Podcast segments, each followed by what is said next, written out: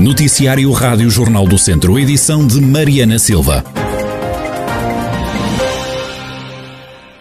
No Sátão foram apenas vacinados contra a Covid-19 23 professores e auxiliares do agrupamento, que tem mais de 300 pessoas elegíveis para a vacinação. A diretora executiva Helena Castro desconhece as razões.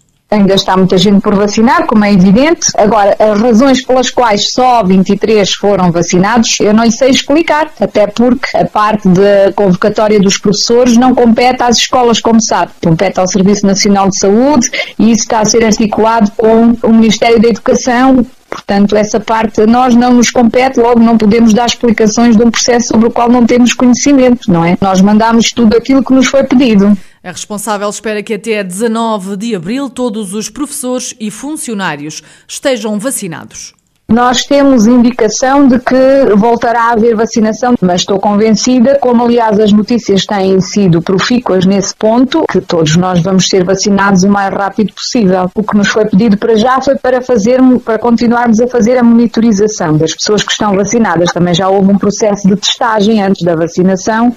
Portanto, o que nós estamos a fazer é colaborar com todas as recolhas de informação do Ministério, no sentido de assegurar que todas as pessoas são abrangidas pelo processo. Yes. Helena Castro, diretora do agrupamento de escolas do SATA, onde apenas 23 pessoas foram vacinadas contra a Covid-19.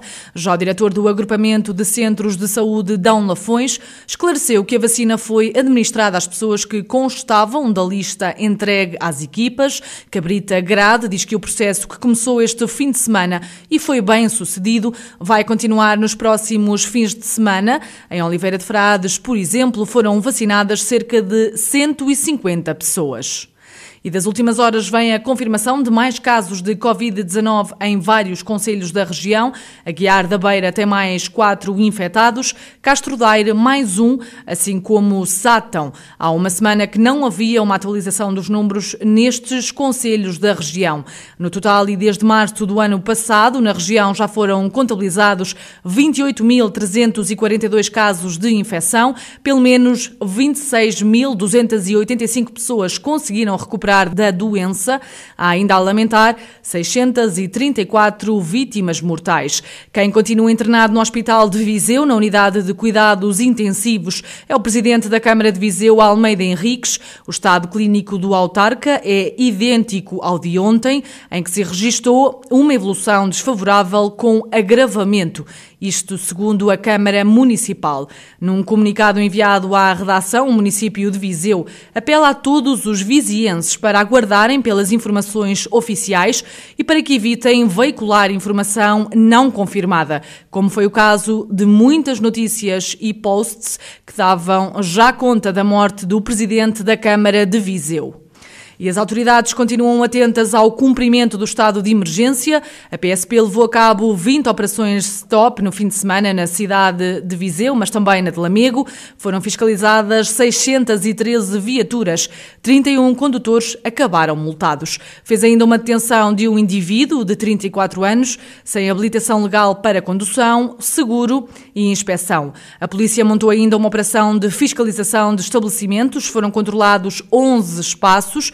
A PSP de Viseu controlou ainda 10 cidadãos em confinamento devido à Covid-19. Também a Polícia Municipal esteve nas estradas, fiscalizou 275 carros. Três condutores foram encontrados a circular fora do seu conselho de origem. A Polícia Municipal continua a receber denúncias de estabelecimentos que continuam abertos depois das restrições. O comandante Marco Almeida fala em falsas denúncias. Eh, continuamos a, a receber, eh, volta e volta, algumas denúncias, especialmente por alguns estabelecimentos, eventualmente se encontram a funcionar de forma indevida ou abusiva. Eh, no entanto, das ações que, que efetuamos, até à presente data, não, não, não constatamos esses factos. Poderão eventualmente ser falsas denúncias ou, no limite, à chegada da, da própria autoridade policial ao local, nós constatando o facto, da nossa parte pouco poderá fazer. No entanto, continu, continuaremos, à semelhança do que tem sido feito até aqui, a manter uma fiscalização muito ativa, também próprios as regras estão impostas não só aos estabelecimentos da situação similar, mas como a todos os outros estabelecimentos. Marco Almeida, comandante da Polícia Municipal de Viseu. Francisco Coutinho é o candidato do Partido Socialista para a Câmara de Tondela nas próximas eleições autárquicas. O atual presidente da Junta de Freguesia de Tondela, Inanduf, fala num grande desafio, mas diz sentir-se capaz de fazer a diferença. É um desafio tremendamente difícil. Como é sabido, o 40 e tal anos que a Câmara Municipal de Tondela, terando o início depois de 25 de abril, que foi do CDS, eh, depois mudou para o PSD, tem sido sempre do PSD, chegou a ter seis vereadores em sete e 26 freguesias, todas do, do, mesmo partido. É um desafio muito difícil, mas não um desafio impossível. Portanto, estou esperançado que vou alterar uh, este tipo de, de situação. Sinto motivado pelas pessoas, uh, pela minha terra, querer fazer melhor, querer acabar com o ambiente de crispação que se nota nos últimos anos. É, é admissível um ambiente sectarista, quem não é por nós é contra nós. Epá, quero ser um Presidente da Câmara popular, um Presidente da Câmara junto às pessoas, um presidente próximo que, que ouça o seu anseio das suas preocupações, quer um, um município com muito maior participação de todos. Francisco Coutinho, candidato do PS à Câmara de Tondela, que dá garantias aos socialistas do Conselho em conseguir formar uma lista coesa na corrida à Câmara Municipal. Rui Santos, presidente da Conselhia Socialista, defende que o ainda presidente da Junta de Tondela, Inanduf, tem uma forte intervenção na política local. Escolha de Francisco Coutinho é uma escolha de uma pessoa de Tondela, na força da sua capacidade de intervenção na sociedade, que tem desempenhado as funções de Presidente da Junta de Tondela com uma enorme aceitação do, dos seus uh, fregueses e que nos dá garantia de ser uma pessoa séria e capaz de trabalhar que tem uma enorme capacidade de se relacionar com as pessoas e uma grande intervenção na vida cívica e uma grande dedicação à resolução dos problemas que afetam os cidadãos de Tondela. E por isso mesmo nos dá garantias que formará uma equipa coesa, capaz, que está já hoje mais ou menos delineada, ainda não fechada, mas delineada, garantir que toda a gente e todo o Conselho vai ser tratado da mesma forma e com equidade. Corrida autárquica em Tondela com Francisco Coutinho a concorrer pelo PS. Um incêndio destruiu completamente um aviário na localidade de Vales, no Conselho de Vozela. O alerta foi dado às 11 da manhã. O aviário tinha sido preparado para receber 15 mil pintos, como explica Alberto Alves, adjunto da Corporação de Vozela. Chegamos ao local, o primeiro elemento da viatura, o primeiro elemento mais graduado da viatura, fez a comunicação para o nós é que toda a estrutura do aviário estava tomada pelas chamas, inclusive parte do telhado já tinha colapsado. Contactados os proprietários, informaram-nos que se preparavam hoje para receber cerca de 15 mil pintos por volta das 13 horas e tinham-se precavido, como é hábito e costume, ligado à caldeira, espalhado serrinho e fita ao longo do piso do aviário e ligado à caldeira, como disse, para fazer eh, o pré-aquecimento para os pintos que iam receber pelas 13 horas. Hipoteticamente, poderia ter sido a parte ou por circuito ou o aquecimento das condutas do ar quente por parte da caldeira, dos tubos que provém da caldeira. O incêndio provocou ainda uma derrocada de um muro. Alastrou-se para a parte sul, em pequena encosta, mas visto ter vegetação erva verde, não lastrou muito. Foi, provocou foi uma derrocada ainda da parte do muro de suporte do terreno que ainda veio a balroar uma parte da parede do, do próprio aviário. Alberto Alves, adjunto da Corporação dos Bombeiros Voluntários de Vozela. No combate ao incêndio estiveram 14 bombeiros da corporação, apoiados por cinco viaturas. Há um novo foco de poluição na zona industrial de Nelas. A denúncia é feita pelo Bloco de Esquerda. É visível uma espuma escura e sente-se um cheiro forte. Os bloquistas garantem que a investigação que se seguiu detectou que a poluição é causada pela empresa Lusofinza, como adianta a bloquista Carolina Gomes. Entretanto, recebemos respostas em que uh, foi resposta do CEPNA, da GNR, uh, em que ele confirma que, que, foi ao local ver o que se passava uh, e que, seguindo a, proveniência da, da, poluição, detectou que a, descarga portanto, vinha da empresa Lusofinza. Levantando tampas de esgoto, conseguiu detectar que vinha dessa empresa. foram à empresa e confirmaram de facto isso. A resposta do CEPNA diz-nos isso. Entretanto, da parte da APA, ficou decidido então que iriam fazer análises para verificar o cumprimento ou não, no caso será mais isso, pelo que a visão uh, e os sentidos dão, dão a entender, é o cumprimento das, das normas.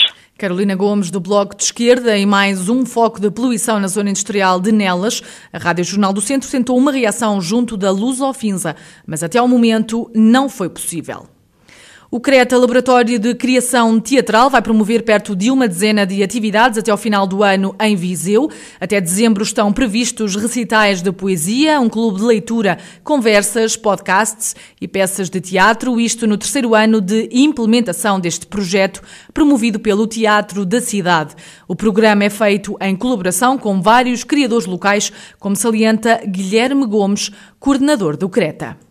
O projeto Creta, na edição do ano passado, colaborou com 42 profissionais da área da cultura e com 15 entidades parceiras. Este ano, normalmente, chegamos ao final e temos uma noção mais ou menos, temos uma noção mais clara de qual é que é o, o desenho, mas, mas com certeza que estaremos mais ou menos no mesmo número, se não superior, porque uma das eh, particularidades que aconteceu o ano passado, não só para o Projeto Creta, mas para todo o, tecido cultural português e mundial, foi a transição para mecanismos digitais das suas atividades, em algumas das suas dimensões.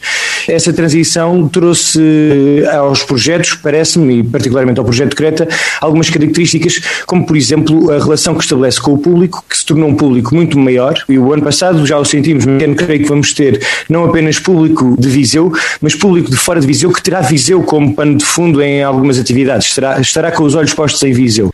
O Laboratório de Dramaturgia contou com 90 inscrições nacionais e internacionais. Daqui vão sair 10 peças de teatro que terão Viseu como inspiração no Laboratório de Dramaturgia que estamos a promover e que será apresentado publicamente o resultado em novembro deste ano, em que tivemos 90 inscrições um pouco de todo o país e até de fora do país. Já tivemos inscritos no Brasil e em Espanha, pessoas que no fundo se propuseram a ter Viseu como ponto de fuga para a escrita de uma nova dramaturgia, que é o que nós convidávamos estas pessoas a fazer. Destas 90 pessoas escolhemos, uh, selecionámos 10 que estarão a escrever e visitarão Viseu ao longo do ano para escrever 10 peças de teatro quatro curtas que serão lidas e partilhadas na plataforma RTP Palco no final do ano e que, no fundo, têm como terreno onde nascem a cidade de Viseu. Guilherme Gomes, coordenador do projeto Creta, promovido pelo Teatro da Cidade e que conta com o apoio de 50 mil euros da Câmara Municipal.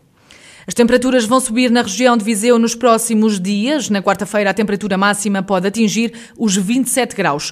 No entanto, abril começa com nuvens e possibilidade de chuva e descida de temperatura, com o vento a poder soprar com alguma intensidade, como detalha a meteorologista Maria João Frada, do Instituto Português do Mar e da Atmosfera. Depois de um, aqui vamos ter um aumento de nubosidade, o céu vai se tornar geralmente muito nublado, dias 1 e 2 com ocorrência de aguaceiros e eventualmente trovoadas. Haverá uma descida acentuada dos valores da temperatura, sobretudo a máxima, descidas da ordem dos 5 a 7, 8 graus. Uh, portanto, as temperaturas máximas uh, não vão ultrapassar no dia 1 uh, os 14, no máximo 15 a 18 graus. As mínimas também deverão sofrer uma ligeira descida, da ordem de 2, 3 graus, uh, situar-se entre sensivelmente os 8 e os 11 graus. Depois de salientar também o vento, que, que até dia 31, sobretudo em particular no dia 31, superará moderada forte nas terras altas, será de leste. Maria João Frada, do Instituto Português do Mar e da Atmosfera, com a previsão do estado do tempo para esta semana na região de Viseu.